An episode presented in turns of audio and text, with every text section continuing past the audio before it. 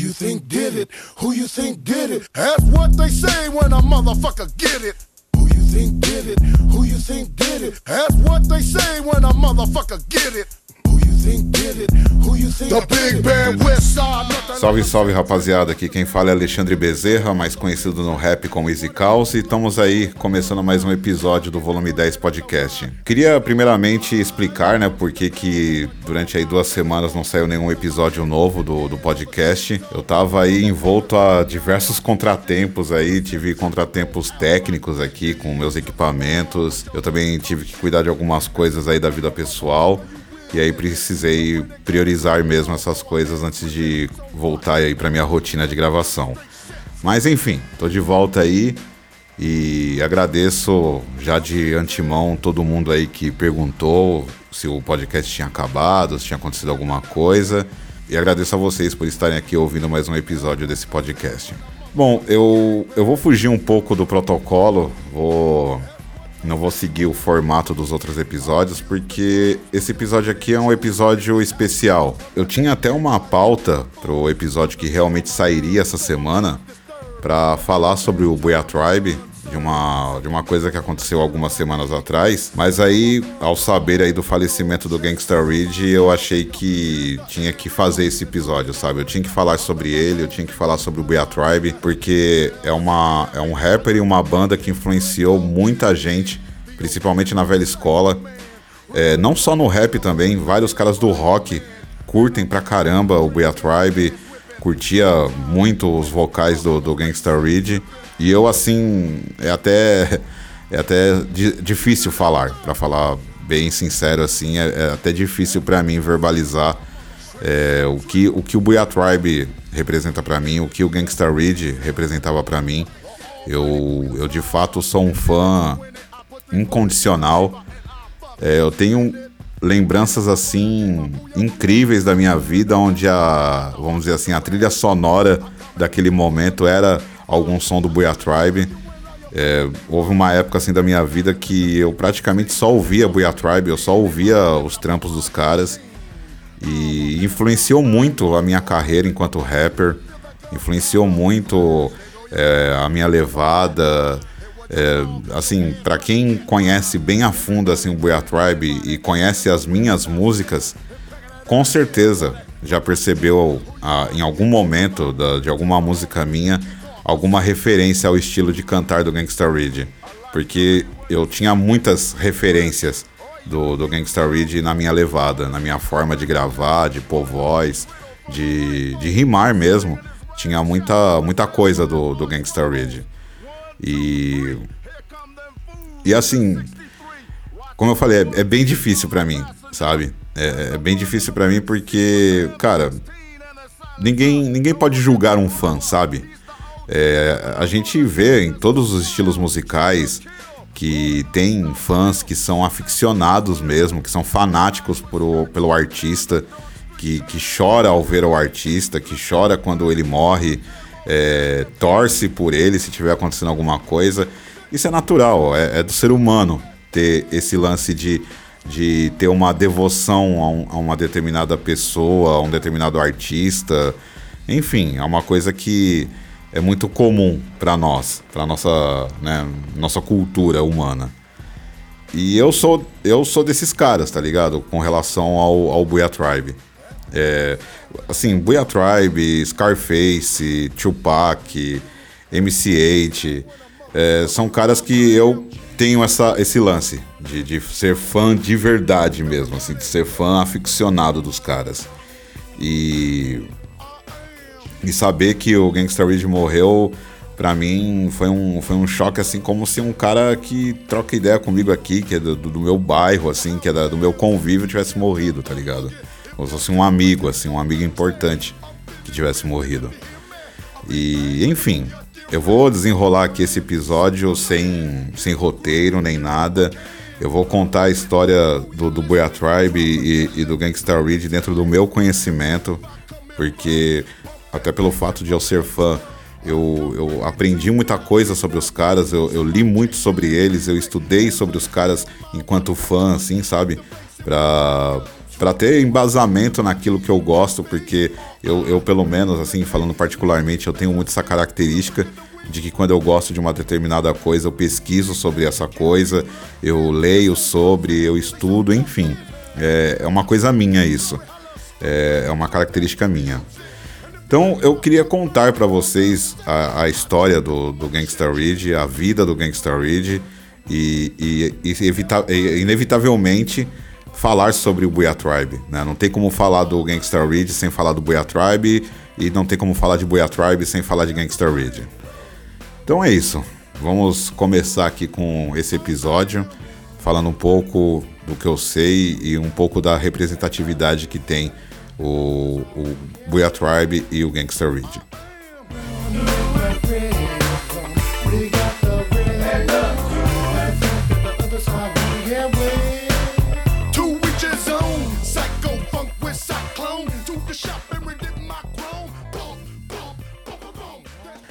Bom, para quem não sabe, o Buia Tribe era formado por seis irmãos, né? Da família, a família se chamava The Volks. Não sei se a pronúncia correta é essa, tá bom? Porque essa palavra não é de origem americana, mas é, é o nome, né, da família deles. Eram seis irmãos, é, descendentes de samoanos. Eles, eles vieram, a família deles é, é de Samoa. Eles, eles nasceram em nos Estados Unidos, mas a família é, era de, de Samoa. Então, assim, só para você se situar, Samoa é uma ilha da onde saíram os maiores atletas da modalidade de sumo, né? Então, assim, eles tinham toda, assim, se você ver, ver assim, uma foto do, do, do Boia Tribe e tal, é, assim, não tem como não remeter ao, ao, ao tipo né, físico de um lutador de sumo. Os caras Todos eles são enormes, gordos, fortes pra caramba. É, só que aí tem o adicional de todos eles tinham cabelo comprido, cheio de tatuagem e tal. E, e eles tinham essa, esse lance visual muito forte, assim. Então, eu acho que a primeira coisa que remete quando a gente pensa em Boia Tribe é sobre o impacto visual que eles têm, sabe? Seis caras todos eles muito parecidos um com o outro, sabe? De, de, da descendência samoana, tatuado, cabelo grande, musculoso, óculos escuro. Então, assim, chama muita atenção, é bem impactante, assim, o visual dos caras. E assim, é, a, a, história deles, cara, é, é, de uma versatilidade, sabe? É de uma aleatoriedade, digamos assim, que, que chega a ser até engraçado em alguns momentos. Então, assim, eles nasceram né, é, numa, num bairro chamado Carson, que, que fica em Los Angeles. E assim como South Central, Compton, Watts, é, assim, é, é um lugar que, que era dominado pela violência, dominado pelo crime. E, e eles, inevitavelmente, na adolescência deles também partiram para o crime. Eles eram traficantes, assaltantes, enfim. E, e os seis irmãos atuavam nisso. Até que, num, num tiroteio com uma gangue rival, no caso os Crips, porque eles eram do, da, do Bloods, para ser mais preciso, eles eram de uma, de uma divisão do, do Bloods é, chamado é, Mob Paru Bloods. E, e aí, numa treta dessa entre as gangues, um dos irmãos deles foi, foi assassinado, né? O, o Robert DeVox. E, e aí isso fez com que eles parassem assim para refletir e decidiram largar o crime. E aí o que, que eles fizeram? O, os cinco irmãos foram morar no Japão. Eu falei, é aleatória a história dos caras. Então eles foram pro Japão e lá eles formaram um, um grupo de street dance. Por isso que eu falo, cara, você consegue imaginar cinco caras enormes fazendo break dance, fazendo street dance, tipo b-boy? Os caras eram b-boys, literalmente, eram b-boys. Então eles começaram a ganhar notoriedade lá no Japão, onde o movimento hip hop lá também estava emergente, estava é, no, em franco crescimento. Aliás, para quem não sabe, o Japão é um, é, um, é um nicho de mercado do hip hop muito forte. O, o hip hop lá é extremamente forte no Japão até hoje. E aí eu tô falando isso, cara, de início dos anos 80. Né? Essa história que eu tô contando aqui se aconteceu, assim, no meio de, de, de, dos anos 80 ou no início dos anos 80. Eu não tenho o ano preciso para dizer para vocês sobre quando isso aconteceu. Mas enfim, eles saíram, do, saíram dos Estados Unidos, foram morar no Japão, criaram um grupo de breakdance. Lá, eles foram para lá porque eles tinham um primo que morava no Japão, que era um atleta de, de sumô. E que eu, agora não vou me recordar o nome dele, mas ele era bem famoso na, nessa década de 80. E eles foram para lá tentar viver uma nova vida. E aí, conforme eles foram ganhando notoriedade lá no Japão, é, e também porque eles não eram apenas dançarinos, eles também tinham é, toda uma veia musical, porque eles, desde a infância, foram criados numa igreja batista, e, e, e a igreja batista nos Estados Unidos é, tem um, um, um, vínculo muito forte com a música.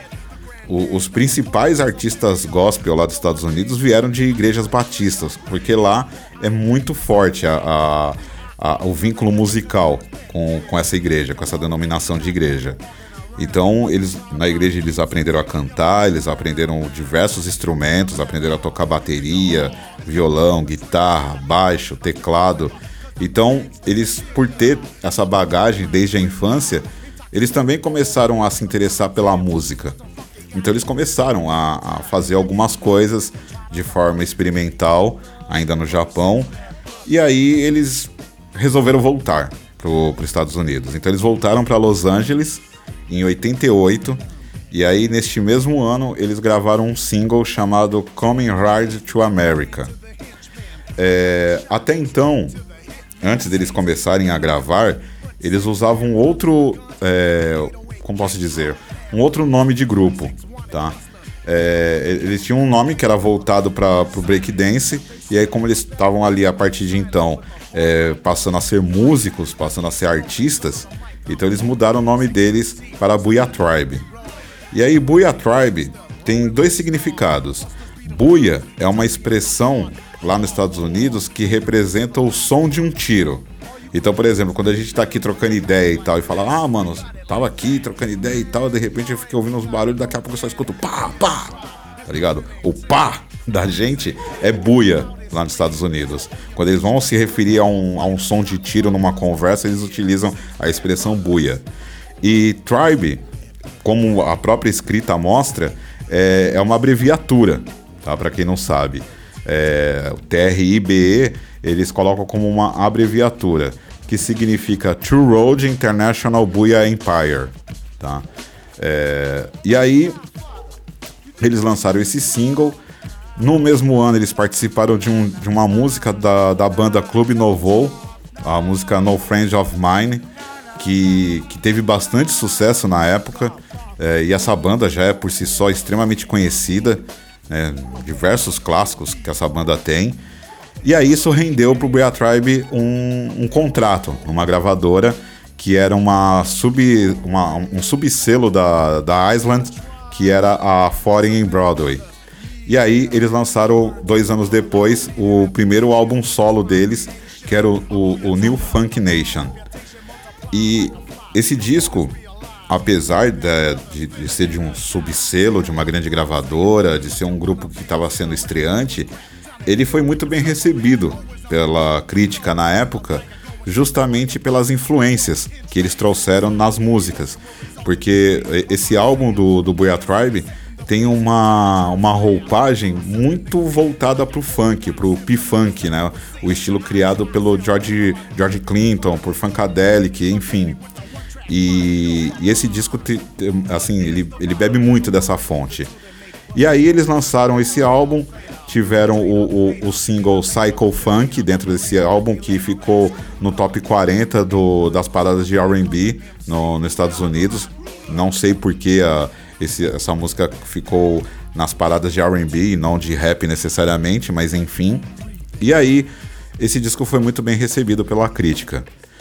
No ano seguinte, é, eles começaram a gravar o segundo álbum deles, que por fim acabou não saindo. Não, esse disco ele nunca foi lançado oficialmente, mas um pouco mais pra frente eu vou falar um pouco mais sobre esse álbum. Esse álbum se chamaria Good Times, Bad Times e ele teria a participação de George Clinton, Ice Cube e da banda Living Color. Mas esse disco acabou não saindo. E aí, é, nesse inteirinho entre 90 e, e 93, eles começaram a participar de diversos é, eventos musicais lá no, nos Estados Unidos e ao redor do mundo. Eles participaram de Lula Palusa, fizeram tour no Japão, fizeram tour na Europa e, e sempre seguindo essa linha de, de misturar rap com p-funk. É, em alguns momentos tinha um pouco mais de rock no meio do, do som deles. E essa mistura toda que eles é, mostraram para o cenário como eu já havia falado, foi, foi muito bem recebido na época.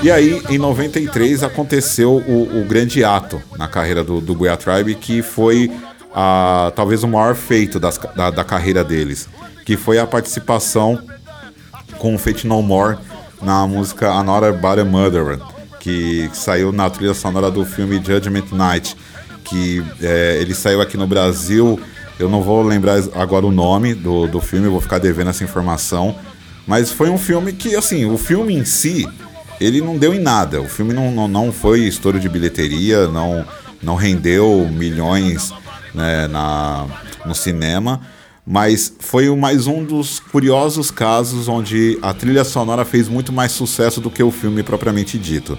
Essa, essa trilha sonora ela teve a proposta de ter todas as faixas uma mistura de um grupo de rap com uma banda de rock. Então, por exemplo, tinha Onyx e Biohazard, e, e aí vinha também o, o Tribe com o Fate No More. E essa música estourou, né? Estourou no, no, no, mundo inteiro e tocou em rádio e tudo mais, até porque o Fate No More, eles estavam num momento ali de... Assim, de estar tá realmente no, no auge. É, não, bom, vamos ser justos, vai. Eles não estavam no auge, mas era uma banda de renome. E eles ainda tinham muita relevância na música nessa época. E aí esse disco fez com que o Booyah Tribe fosse conhecido pelo resto do mundo. Curiosamente, o, o Booyah Tribe não. Assim, isso não se configurou num, num sucesso, digamos assim, financeiro para o Booyah Tribe. É, esse sucesso desse single não rendeu um, um, uma grande gravadora, não rendeu um grande contrato, algo do tipo. Mas rendeu notoriedade fez com que os caras se tornassem é, reconhecidos não só pelos fãs de rock que também ouviam rap, mas também é, por, por, todo o público de um modo geral.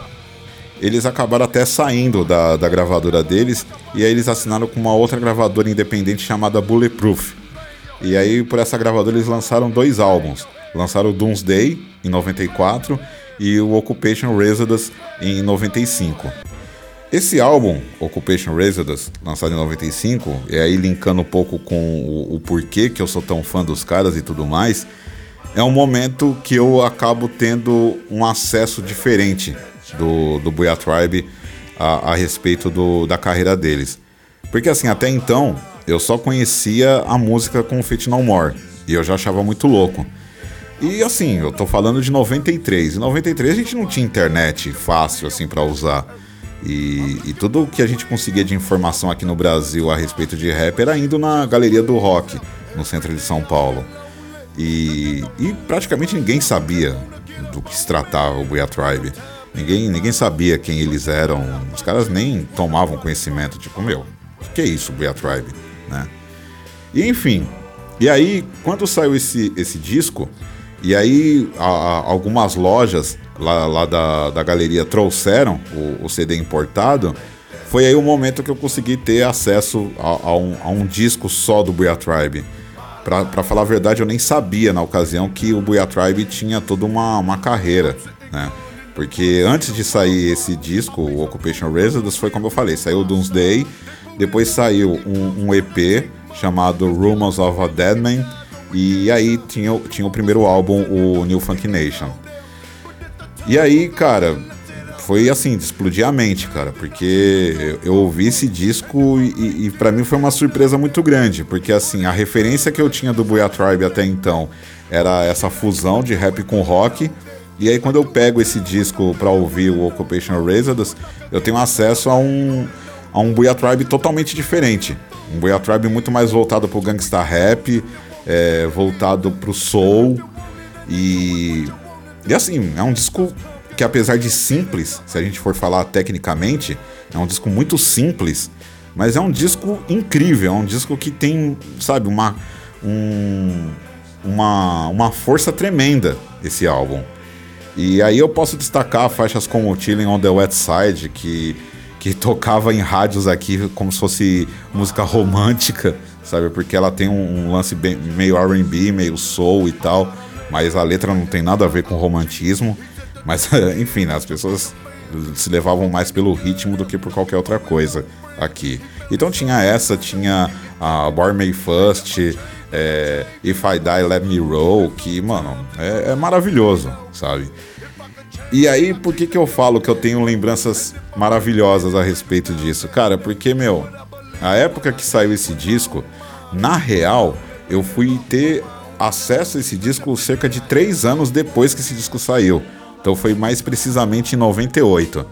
Então em 98 eu estava numa rádio comunitária, eu, eu, eu tinha um programa de rap numa rádio comunitária na Zona Sul de São Paulo. E, e aí eu conheci vários caras através desse programa. Então eu tinha, eu tinha conhecido um cara que, meu, um cara maravilhoso. O nome dele é Zé Carlos. E era um cara que era apaixonado por rap, quer dizer, ainda é apaixonado por rap. Infelizmente eu, eu, eu, perdi contato com ele, faz muito tempo que eu não falo com ele. Mas era um cara que era assim como eu também, apaixonado por rap, gostava de muita coisa do cenário underground, do gangsta rap. E aí ele me apresentou esse disco. Né? E, e aí eu vi, curti, achei maravilhoso e tal. E aí nessa mesma época eu tive a oportunidade também de conhecer pessoalmente o Turbo, que era do antigo grupo Comando de MC, daqui de São Paulo. E aí também super fã do, do Boia Tribe e tal. E aí ele me contava várias coisas sobre o grupo, que ele não tinha só aquele disco, tinha vários outros discos, que é aí que eu fui saber dos outros álbuns que eles, que eles tinham lançado. E aí, uma das coisas assim super legais assim que aconteceram naquela época foi que é, cerca de um ano depois, se eu não me engano, em 99, eu, eu, eu tinha esse programa de rádio e essa rádio ficava ali próximo do metrô Jabaquara e aí eu tive a oportunidade de, de também conhecer pessoalmente o ex do, do Câmbio Negro. Ele, ele tinha familiares aqui em São Paulo, né? Se eu não me engano, era, eram familiares da, da ex-esposa dele hoje, né? Na época ele era casado com uma outra pessoa e, se eu não me engano, eram os familiares da, da, dessa, dessa ex-esposa dele que morava na Zona Sul de São Paulo. E aí ele veio passar um tempo aqui. E aí, nessa que ele veio passar um tempo aqui, ele acabou ouvindo a rádio e entrou em contato com a gente. E aí a gente marcou de conversar. Ele veio, fez uma entrevista no programa. E aí, depois da entrevista, a gente saiu, foi trocar uma ideia e tal. E aí a gente foi dar um rolê, eu, ele, o Turbo. E aí ele veio na minha casa e, e ele tinha uma fita cassete com mais músicas do Bria Tribe que eu não conhecia, que eram justamente desses discos que eu não tinha acesso. E aí ele passou para mim, eram músicas do. Eh, tinha uma música do, do Rumors of a Deadman, que era a uh, Used to Be My Homes, e tinha uma música do Doomsday, que era Death Row California, que é, um, é uma mistura louca de rock com rap, uma música tem cerca de 8 minutos, e é assim, algo incrível, assim, sabe? É algo que, é, sabe, é, é, grandioso o som, sabe? É, assim, com suas dadas proporções, imagina, por exemplo, um Bohemian Rhapsody do Queen, sabe? Uh, a Defro California tem aquela grandeza, sabe, com as suas dadas proporções, mas tinha aquela magnitude, tinha aquela coisa, as variações, é, a, as mudanças na música. Então a Defro California tem muito desse clima. Mas enfim, voltando ao Buia Tribe e, e, voltando a contar um pouco mais sobre eles, é, depois que saiu o, o Occupation Residence, eles fizeram algumas mudanças no, no grupo propriamente dito. Então, por exemplo, é, houve mudanças de nomes artísticos. Então, por exemplo, tinha o, o Danny, que, que se tornou Monster O. Tinha o Roscoe, que aí se tornou Murder One. O Donald, que, que depois passou a se chamar Cobra. E, e enfim, fizeram essas releituras, essas novas roupagens aí pro, pra, carreira deles. Porém, é, o, o grupo meio que voltou pro underground, digamos assim. Dois anos depois, em 97, a contar do, do Occupation Residence, eles lançaram outro disco chamado Angry Samoans, que aí eles realmente abraçaram totalmente a mistura do, do rap com rock, e aí lançaram um disco pesadíssimo, de rock mesmo, sabe? Tinha os vocais de rap do Gangsta Ridge, mas a roupagem era 100% rock, e rock pauleira mesmo, não era nada melódico, digamos assim, era, era rock pesadão, algo assim na linha de Baring Count, Rage Against the Machine, então era assim, era, era rock puro, orgânico, não tinha nada de eletrônico, banda, eles tocando mesmo, sabe? Então é, é um trampo cru, pesado e, e, e, muito bom. E aí houve um certo hiato na, na carreira deles tivemos a saída de alguns dos irmãos da banda e aí ficou apenas quatro. Né? Ficou o Gangster Ridge, o Godfather, o Cobra e o Murder One. E aí em 2000 eles lançaram o, o disco que talvez foi o projeto mais audacioso deles, que foi o, o, o Mafia Lifestyle, que é um disco que é aclamado pela crítica, é, é tido como uma obra-prima do Booyah Tribe que uh, muitos dizem que é o melhor disco deles. Eu, eu não sei dizer, se eu for pensar aqui numa primeira análise, eu não sei dizer se realmente é o primeiro. É, é, aliás, se é o melhor álbum deles. Mas é um álbum maravilhoso. Tem participações de Lazy Bone, é, Yuki Mouth, Naughty by Nature. E, e, é um disco que aí, mais uma vez, eles voltam pro rap. Então, não tem nada de rock nesse disco. E novamente eles trazem o, o rap puro mesmo, do, em toda a sua essência.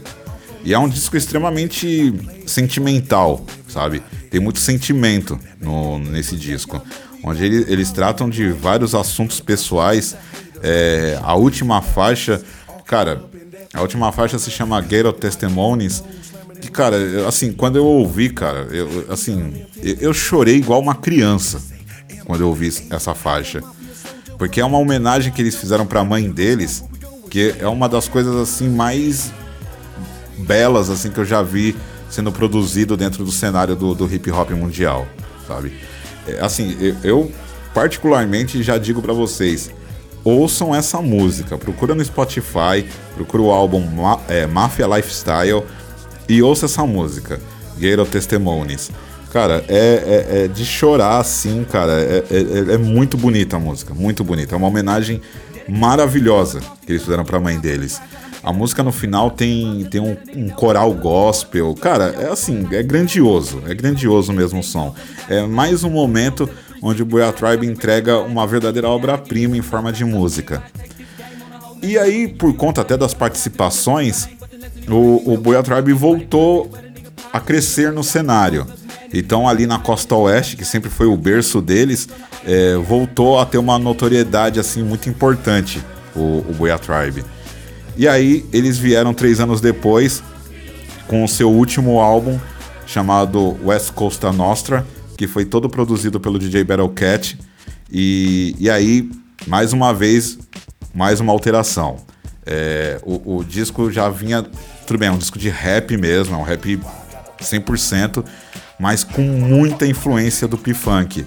Então eles meio que se remeteram ali ao primeiro disco deles, o New Funk Nation, e trouxe de novo uma sonoridade mais voltada pro, pro P-Funk. E é um disco também muito bom, excelente. É, é, é, um disco que não chamou, infelizmente, tanta atenção, mas é um disco que, que tem muita, muita riqueza naquele álbum. E aí era isso que, por exemplo, eu ia falar na, na pauta que eu falei lá no começo agora do podcast, que era algo que eu estava separado para poder falar na, no episódio que eu ia lançar mesmo essa semana pro, do, do, do podcast, que eu acabei não lançando para lançar esse aqui, a respeito do Buia e do Gangsta Ridge. Nesse álbum, o West Costa Nostra, tem uma música que, assim, que apesar do que eu falei do disco não ter sido um, um grande sucesso, mas tem uma faixa em específico nesse álbum que, assim, que explodiu a mente de todo mundo quando viu. Porque, assim, nós estamos falando de 2003 e um ano que estava sendo praticamente reinado pelo Eminem. E aí o Booyah Tribe veio com uma faixa com Eminem nesse disco. E assim, ninguém entendeu nada, sabe? Caramba, como que os caras do Booyah Tribe conseguiram uma música com Eminem? Ainda mais nesta época que ele estava no auge da carreira dele. E aí essa música tem, além, claro, do Booyah Tribe, tem a participação do Eminem e do Be Real. E aí houve muita especulação na época a respeito dessa música. O nome da música é 911. E tipo assim, muita gente achava que era, era montagem, que aquilo era fake, ou que aquilo era alguma sobra de estúdio do Eminem e foi usado, é, ou então aquela música era do Cypress Hill, na verdade, e aí o Booyah Tribe possivelmente fez algum acordo com o Be Real e trouxeram essa música pro disco deles. Enfim, o fato é que muita gente, aí eu, eu me incluo nisso, ficou bem ressabiado com essa história do tipo, cara, é, como eles conseguiram isso, né? Porque assim, o Eminem, ele, ele não estava simplesmente no auge, ele se tornou um popstar, sabe? Era um cara que, assim, chegou em, em um nível que até então no rap era ainda algo novo, por assim dizer. Né? Apesar de a gente ter visto antes de Eminem ver é, Snoop Dogg, Dr. Dre, é, se a gente for ir um pouco mais a fundo, assim, um pouco mais além, Will Smith, algo do tipo, mas o Eminem ele tava num processo assim que parecia que ele não tinha mais limites pro sucesso dele, pro sucesso mundial dele. E aí, de repente, o Booyah Tribe, que era um grupo, por assim dizer, underground dentro do gangsta rap, há, um, há uns caras que, claro, tinha toda uma tradição, todo um respeito e um reconhecimento por fãs no mundo inteiro e por artistas no mundo inteiro, mas estamos falando de Eminem. E aí, algumas semanas atrás, é, numa entrevista com o Be Real, é, se eu não me engano foi, o, foi no, no Vlad TV, perguntaram para ele sobre essa. É, como que isso aconteceu? Como que, como que se deu essa, essa participação do Eminem no, no álbum do Booyah Tribe junto com ele? E aí essa pergunta ela veio por conta de uma declaração de um sobrinho do, do Gangsta Ridge que contou que essa, essa música ela, ela só aconteceu porque o Eminem tinha uma dívida de gratidão com os caras do Booyah Tribe. O que estava acontecendo na ocasião? O Eminem estava sendo ameaçado por, pela gangue dos Crips em Los Angeles. Então todas as vezes que o Eminem ia para Los Angeles, ele era extorquido para os caras não matar ele. E aí o Eminem, ele tava tipo literalmente pagando um arrego ali para as gangues para os caras não zoar ele, entendeu? E, e aí, como evidentemente ele estava ali trabalhando com o Dr. Dre, então era muito comum ele estar em Los Angeles. E todas as vezes que ele ia, ele precisava literalmente pagar um suborno para ninguém matar ele. E aí é, como o, esse sobrinho do, do Gangsta Ridge, ele trabalhava como segurança na época, e aí houve uma época que ele foi segurança do Eminem, é, ao, ao saber dessa história, ele ligou pros caras do, do, do Booyah Tribe, ligou pro Gangsta Ridge, ligou pros outros irmãos e contou a história. E aí, essa talvez seja a parte obscura da história do, do, do Ridge e de todo o Booyah Tribe, mas por intervenção do, dos irmãos, dos irmãos Devux, acabou a treta do, do Eminem. Não se sabe o que aconteceu, se eles mataram os caras, se eles deram apavoro nos caras, enfim. Aí contaram essa história nesse, nessa entrevista e perguntaram pro Bill Real se essa história era verdadeira. E aí o Bill Real confirmou. Ele, apesar de na época ele não sabia o que tinha acontecido, é, ele, ele não estava por dentro de como se deu essa música com o Eminem, porque ele foi também convidado. O Gangsta Ridge ligou para ele, chamou ele para fazer uma música que seria eles, o Be Real e o Eminem. O Be Real ficou surpreso com isso até então, né? Do tipo, caramba, mano, os caras conseguiu um, som desse com Eminem, então firmeza, bora lá. E aí gravou, e aí anos depois que ele soube dessa história. E aí ele falou, cara, é, eu soube disso anos depois, mas se isso, se, se contaram isso, então é verdade, porque o, o Boya Tribe é intocável em Los Angeles. Nenhuma pessoa, nenhum ser humano que, que ande com esses caras corre algum risco, porque eles são intocáveis. Eles têm respeito em todo o cenário criminal da, da costa oeste dos Estados Unidos. Então, enfim, né? Era essa história que eu ia falar na, na pauta e, e é uma das curiosidades aí dos bastidores do rap aí ao redor do mundo. Enfim, 2003 foi a, o lançamento desse álbum, Es Costa Nostra. E depois disso, o Boya Tribe nunca mais lançou um álbum fechado, um álbum inteiro com músicas inéditas. E aí, assim, pouco se sabia a respeito do que eles estavam fazendo, do que estava rolando. É, Sabia-se que o Gaut, que era um do, do, dos integrantes do Boya Tribe, é, partiu pro, pro mundo da, da moda street. Ele criou uma, uma grife de roupa chamada Gaut e, e, e, tem um, inclusive assim, a grande parte do mercado dele é na Ásia, né, principalmente no Japão. É, o Gangsta Reed fez algumas participações é, em alguns álbuns aí, como do Yoki Mouth, por exemplo, e, e nada muito além disso. Em 2018, a, a gente tem uma nova notícia a respeito do, do Bea Tribe, a respeito da morte do, do cara que era o mentor do, do Bea Tribe, além de integrante, que era o, o Godfather, que era o irmão mais velho do, da banda ali, dos irmãos, e ele veio a falecer em 2018. E aí, nesse mesmo ano, o, o Boya Tribe resolveu lançar um disco, um disco póstumo, em, em homenagem ao, ao, ao Godfather. E nesse disco tem algumas faixas inéditas. O nome do álbum é Godfather's Top Picks e aí tem uma coletânea com os maiores sucessos deles. E aí tem algumas músicas inéditas no meio desse álbum. Então, por exemplo, tem uma música chamada Celebrate, que, que tem a participação do ICT, é, do, Kid, do, do, do Kid Frost, do Ice Cube e do King T. Essa é uma faixa inédita, por exemplo. E aí, enfim, foi o último trabalho oficial lançado pelo Booyah Tribe até então. E aí volta de novo aquele ato da gente não saber o que, que o Buia Tribe estava fazendo, o que estava rolando. Mas, é, infelizmente, esse final de semana a gente teve essa notícia aí que saiu no Instagram do, do ICT, onde ele confirmou que o Gangsta Ridge morreu é, decorrente ao Covid. E aí a gente volta pro início da história, né, ali do, desse episódio que assim, cara, além, da, além de assim de eu perder um cara que, mano, é, foi uma das maiores influências para mim na minha história no rap, eu ainda tenho que lidar com o fato de que ele morreu em virtude desse maldito vírus, né? Essa desgraça de Covid-19. E aí, sabe, é, aí é um momento de abrir o leque, né? Porque a, a, história que eu queria contar é essa que eu contei, mas, é, cara, sabe, até quando, né, a gente vai ter que lidar com isso, sabe? Até quando a gente vai ter que lidar com essa doença? Até quando a gente vai perder pessoas que a gente conhece não só é, do, do, cenário ali musical, mas de, entre familiares, amigos, conhecidos, vizinhos, colegas de trabalho? Cara, eu já perdi a conta de quantas pessoas eu perdi para essa desgraça desse vírus, cara. Sabe? É eu já, eu já, já perdi amigo, eu já perdi conhecido, eu já perdi ídolos da música.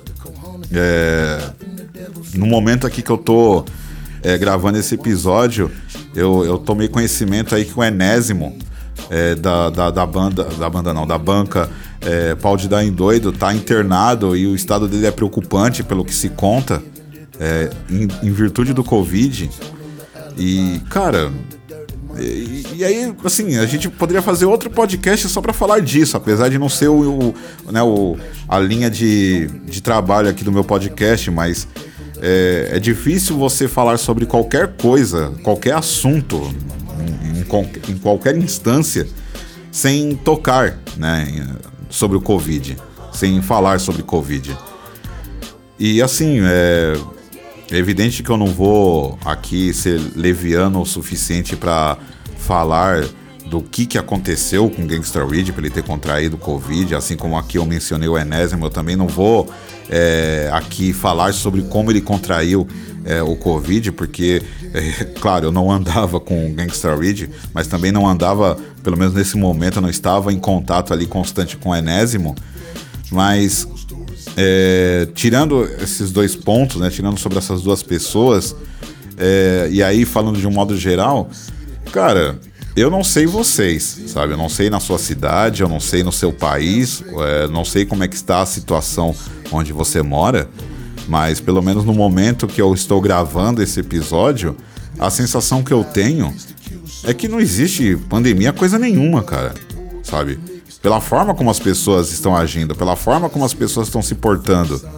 É, um monte de gente na rua sem máscara, é, é, bar cheio de gente, rua lotada de gente, é churrasco rolando de um lado, é festa um, do lado do outro.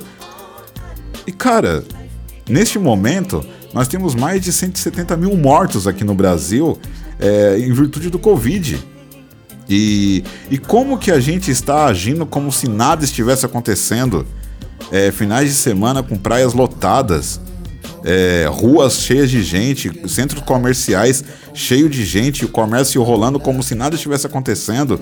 E aí, curiosamente, né, até o momento da eleição aí para prefeito, é, tava tudo meio legalize, né, de boas e tal. Aí agora, na semana que vem depois da, da eleição, aí começa a se falar de novo em apertar o, o isolamento social, em ser mais rígido com relação a isso.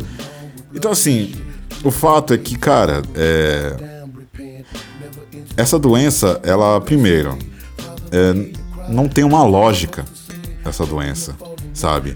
A gente toma conhecimento de pessoas que têm uma saúde incrível, que tem, sabe, um corpo atlético, que vive uma vida super saudável e que morrem em uma semana com essa doença, ao passo que também temos pessoas que são sedentárias, é, fumantes, é, obesas, é, com, com, doenças é, pré-existentes e que contrai essa doença e não acontece nada, sabe? É, assim, é, às vezes, por muitas vezes é até assintomático. Ela, ela tá com o vírus no seu corpo ativo e a pessoa não está sentindo absolutamente nada.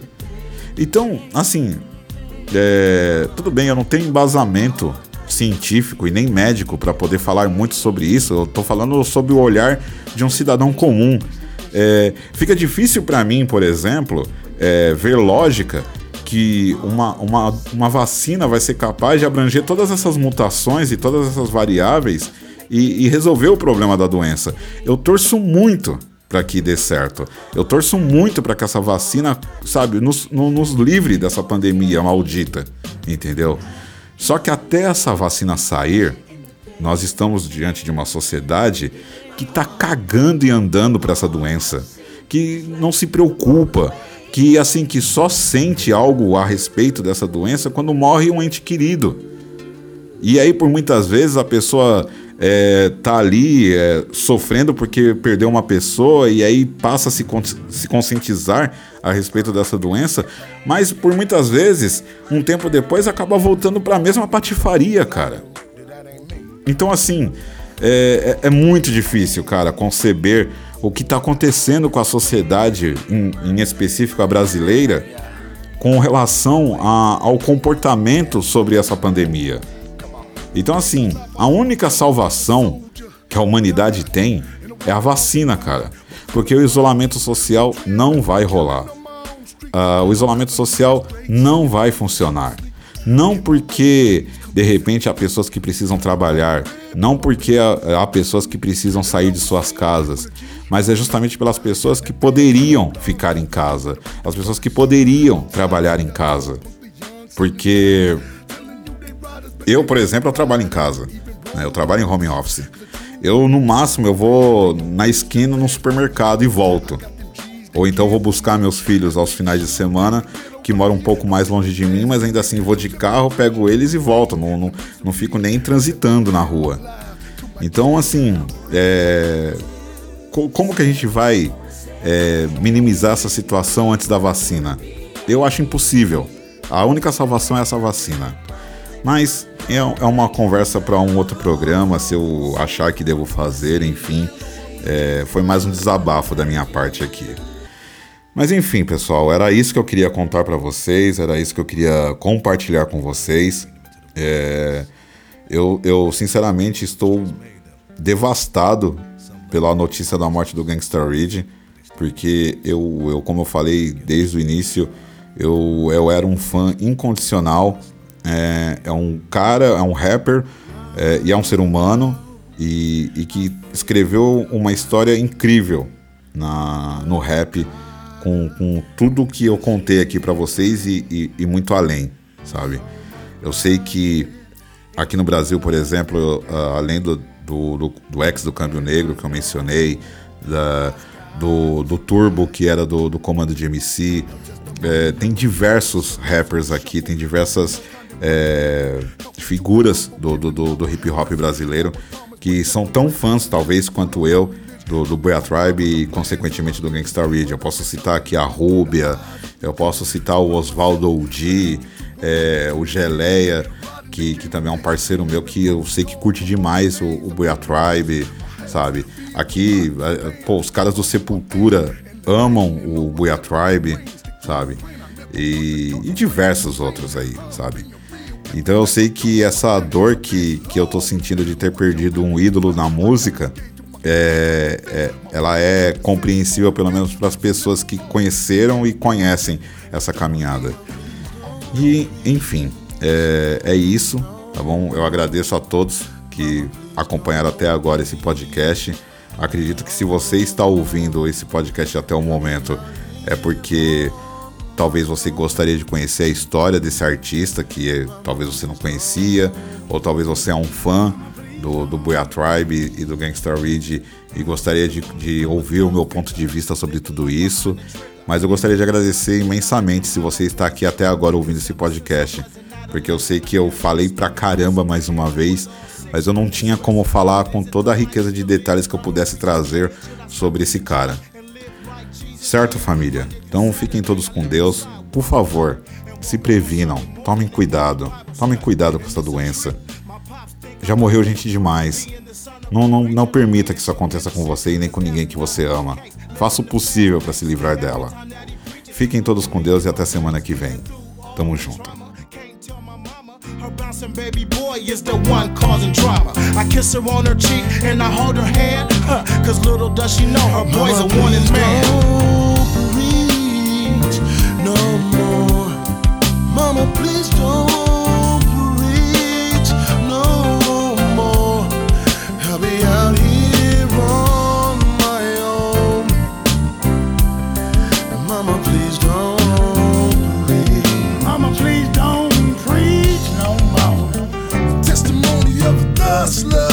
in a game of life is war. So many people done died, been in our school. Raised ghetto sanctuary, nurtured the boldest way.